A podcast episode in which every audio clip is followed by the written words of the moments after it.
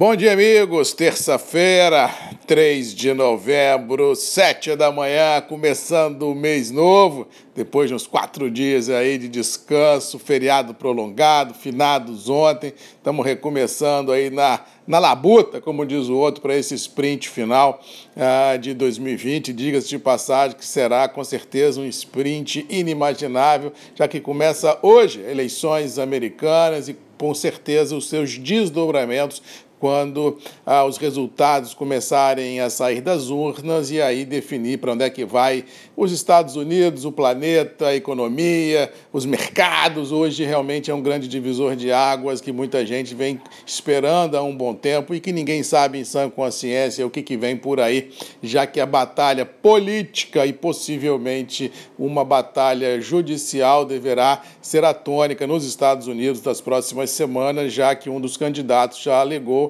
que, dependendo do resultado, vai judicializar a questão na Suprema Corte. Vamos ver o que, que nos espera ah, pela frente, já que emoções já são dadas como certas e ainda temos mais um episódio aí da, da Covid na Europa que avança com força, mais países defendendo e decretando lockdown em algumas regiões, fechando o comércio, cafeterias, restaurantes, só deixando serviços essenciais funcionando, ou seja, o mês começa o sprint final de 2020 começa recheada de emoções. Aixa coração! Tudo pode acontecer. Mas ontem, no feriado no Brasil, ah, tivemos um mercado muito conservador, ah, os mercados acionários globais trabalhando em pequena alta, sem grande liquidez, todo mundo numa postura muito conservadora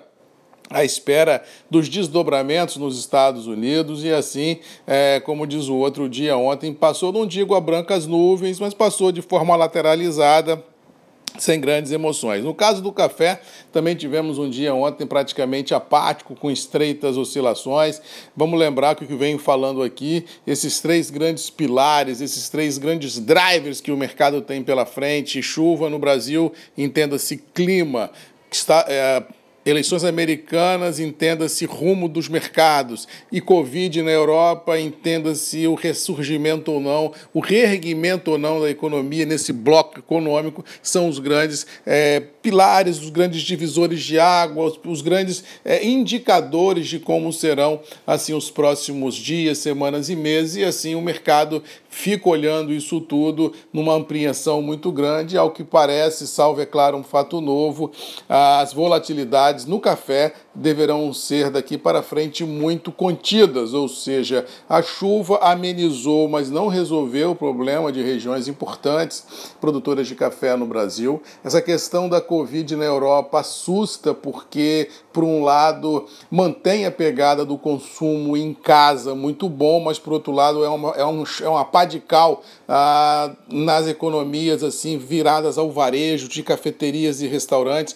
onde se leia-se cafés finíssimos, porque esse era o destino desses cafés, ou seja, o mercado pode entrar numa pasmaceira muito grande, lá fora a galera torrando estoque pagando para ver o que vai acontecer, ou seja, não consigo vislumbrar em curto espaço de tempo nenhuma grande volatilidade no contexto internacional, principalmente se essa volatilidade for no campo positivo, ou seja, todo mundo vai empurrar com a barriga o mercado até que uma maior claridade dos fatos se faça presente, se façam presentes para que a gente possa definir no curto espaço de tempo para onde vai ah, o mercado. Resumindo, o que temos para hoje, acredito eu, dentro desse tsunami de emoções que vamos ter que enfrentar, acredito que assim bolsa inalterada a leve alta em recompras, mas muito tímidas. Mercado acionário, dependendo de como for o desenrolar das eleições americanas, vai indicar uma tendência, ou seja, se nas pesquisas de boca de urna der uma vantagem a Trump, o mercado caminha no campo positivo. Se der uma vantagem para o Biden ou uma, uma dúvida muito grande, o mercado pode entrar em liquidações. Ou seja, muito cuidado e muita atenção, porque os próximos dias à frente serão recheados recheados de emoções, de volatilidade, de sustos e tudo pode acontecer. Ou seja, um ar conservador nos mercados ah, tem que ser a tônica aí do operador nesse exato momento. Só acreditar na tendência como quando ela realmente se fizer presente, quando os fatos estiverem na mesa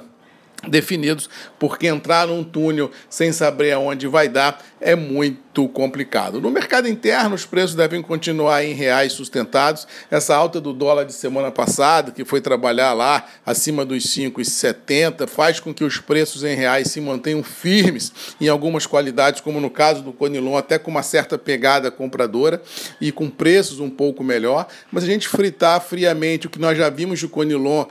ah, há 40, 50 dias atrás, com um dólar muito menor do que está hoje, e olhar hoje os mesmos níveis com um dólar de 5,70, em dólar o preço do café é assim uma xepa muito grande, feliz ou infelizmente, mas em reais é o que pode acontecer, em reais é o preço que está aí, e isso pode fazer com que o produtor que precise de uma grana de curtíssimo prazo tem a possibilidade de travar alguma coisa e pôr dinheiro no bolso. Ou seja, essa tem que ser o mantra do cafeicultor inteligente dentro de um cenário de muitas incertezas, onde tudo pode acontecer. Eu acho assim, se o produtor precisar de grana, faz alguma coisa. Se não precisar de grana, vamos administrando isso aí até onde dá para definir como vai ser os mercados de curto prazo. Mas, sinceramente, não estou esperando nenhuma grande volatilidade nos preços, nem para cima nem para baixo. Eu acho que, tanto no Conilon quanto Parábica, um tom ameno de lateralização dos níveis deva ser uma constante, isso em reais, porque em dólar todo dia é mais barato, mas assim, é um momento de muita calma, de muita tranquilidade dentro do possível, para a gente entender para onde vai o mercado, para daí sim definir uma estratégia de curto prazo. Resumindo assim, se precisa de grana, pagar juro é o pior negócio do mundo, vende e faz as operações. Se não precisa de grana, se já comprou o adubo, se já pagou, se está com a vida organizada, vamos empurrar empurrando isso aí para ver até onde vai dar. E, logicamente, sempre de ouvido ah, bem afinado para, se surgir oportunidades no presente e no futurão com preços interessantes, travar alguma coisa. Se continuar na, na mesmice, vender só mesmo se houver uma necessidade gritante de caixa. No mais, aconselho no momento desse, respirar fundo, como diz o outro, esperar uns dias para ver aonde vai dar toda essa loucura de, de, de é, Covid na Europa, eleições americanas e chuva no Brasil, para daí sim definir uma estratégia de curto prazo. Mas pagar juro,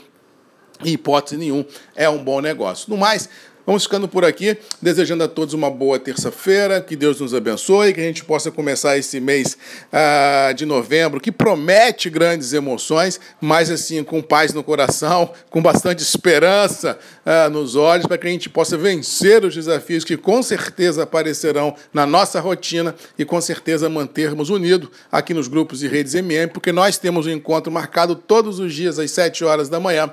aqui nos grupos e redes MM, ponto de encontro de todos nós. Beijo, um abraço, fiquem com Deus. Boa terça-feira! Que Deus nos abençoe, que abençoe os americanos, que abençoe os europeus, que consiga achar, como diz o outro, uma vacina o mais rápido possível e que consiga colocar isso à disposição da sociedade para que a gente possa voltar a ter o normal, ou pelo menos um novo normal nesse mundão de Deus. Beijo, um abraço, fiquem com Deus, boa terça-feira e até amanhã, às sete comigo, Marcos Magalhães, a voz do café, grupos e redes MM, ponto de encontro de todos nós. Beijo, um abraço, fiquem com Deus e até amanhã.